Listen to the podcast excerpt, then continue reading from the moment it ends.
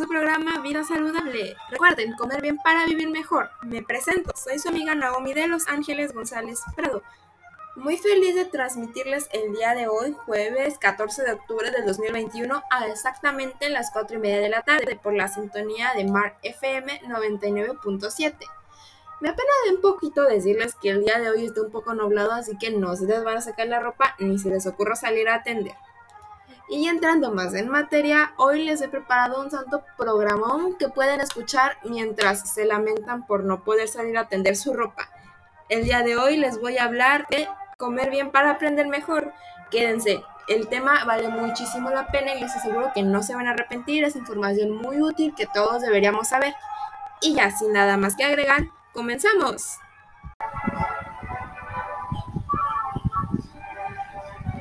Y bien, para iniciar con el tema de este programa, te hago unas pequeñas preguntitas. ¿Ya te checaste? ¿Ya te mediste? Parece comercial del IMSS, ya sé, pero de hecho la frase tiene razón. Es mejor prevenir que lamentar algún padecimiento que pudimos prevenir con algo tan simple como tratar de mejorar lo que comemos según nuestras necesidades particulares. Pero te preguntarás, Naomi, pero ¿cómo voy a saber yo cuáles son mis necesidades particulares? Me viste cara de nutriólogo. Pero no, de hecho, no es para nada difícil. Es como saber nuestro IMC, que se calcula con una sencillita formulita. Peso dividido entre la altura al cuadrado.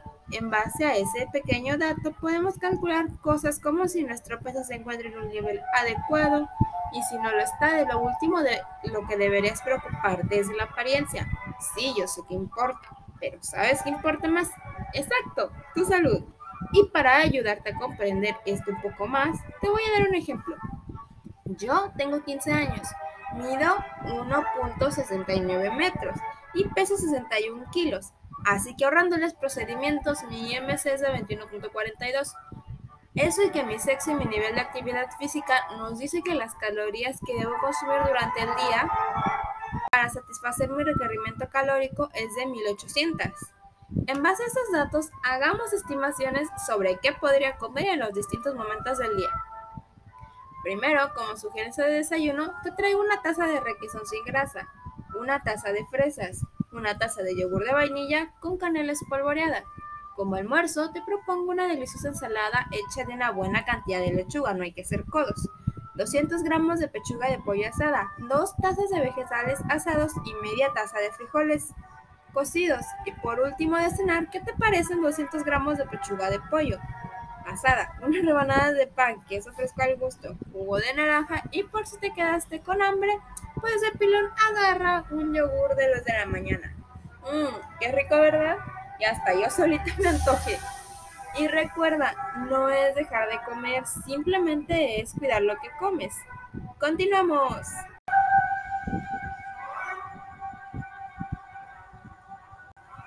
Y pues bueno, continuando con el tema del día de hoy, te hago otra pregunta. ¿Sabías que el 51.8 de las mujeres de entre 15 y 49 años padece sobrepeso u obesidad? ¿Sabías que el 30% de los niños menores de 5 años presentan déficit de energía? ¿Y sabías que puedes evitar formar parte de la estadística manteniendo una correcta alimentación? Pero te preguntarás de seguro, ¿cómo es una correcta alimentación? De seguro lo primero que te viene a la mente es eliminar de tu dieta alimentos como refrescos, pan, papas fritas, comida rápida, embutidos, etc. Pero de hecho no es necesario, es simplemente saber moderar, saber que si ya me comí unas papas hoy no me voy a comer otras mañana y mucho menos me voy a comer otras pasado mañana y mucho menos repetir la rutina constantemente. Finalmente mencionar que lo más importante es llevar un balance. ¿Balance entre qué? Pues entre la cantidad de calorías que necesitamos y las calorías que ingerimos. También es importante priorizar la calidad antes que la cantidad de los alimentos que consumimos, ya que por ejemplo es mejor consumir grasas, insaturadas a las saturadas, que es mejor tomar agua simple de frutas naturales antes que refrescos o jugos envasados.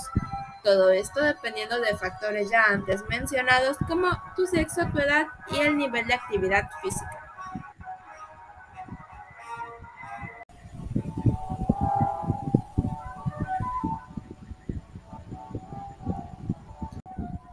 Como ya hemos visto hasta este punto del programa, la alimentación juega un papel muy importante en nuestra vida, ya que de ella viene gran parte de nuestra salud, pero no siempre han estado los mismos alimentos disponibles a la población.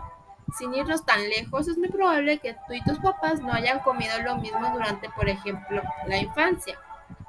Para comprender esto un poco más, acompáñame un breve recorrido por la historia gastronómica de nuestro país. Un poco, o bueno, un muchito más atrás, en la época prehispánica, muchos de los alimentos que hoy conocemos eran inexistentes en el territorio.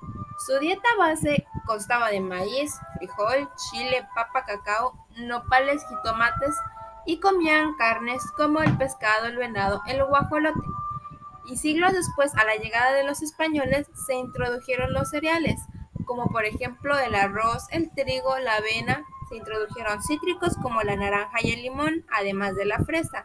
También se introdujeron al territorio productos como rábano, cebolla, ajo y animales como gallinas, cerdos, vacas, corderos y caballos.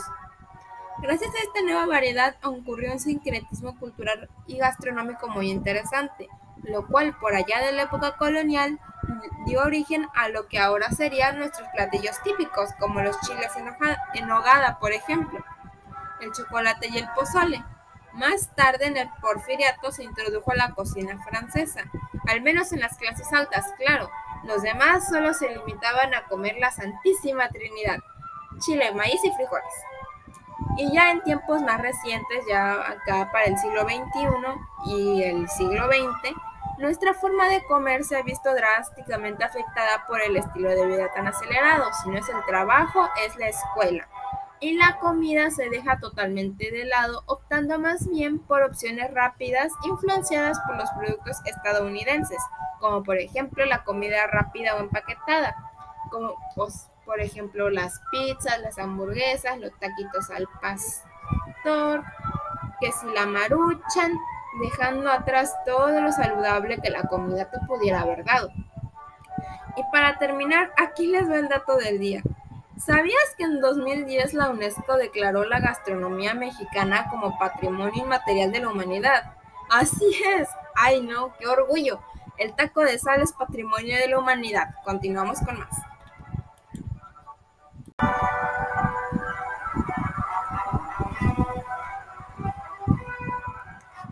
Ahora, es importante también hablar sobre otros aspectos de la alimentación, ya que esta es nuestro derecho, pero a la vez es nuestra obligación, en el sentido de que debemos procurar en medida de nuestras posibilidades alimentarnos en forma correcta, en base a los siguientes conceptos. La alimentación debe ser completa, equilibrada, inocua, suficiente, variada y adecuada pero por el otro lado, es nuestro derecho y para protegerlo son importantes las leyes, tratados e instituciones.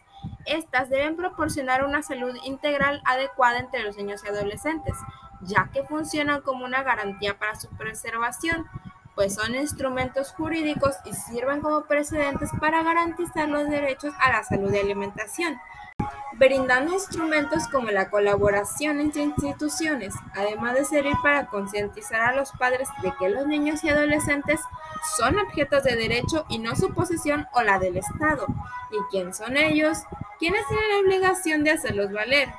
Estos deben establecer igualdad, es decir, que no importa la condición social, ellos tendrán derecho a la misma calidad, prevención y atención médico oportuna, a vivir sin violencia y en condiciones de bienestar para su sano desarrollo.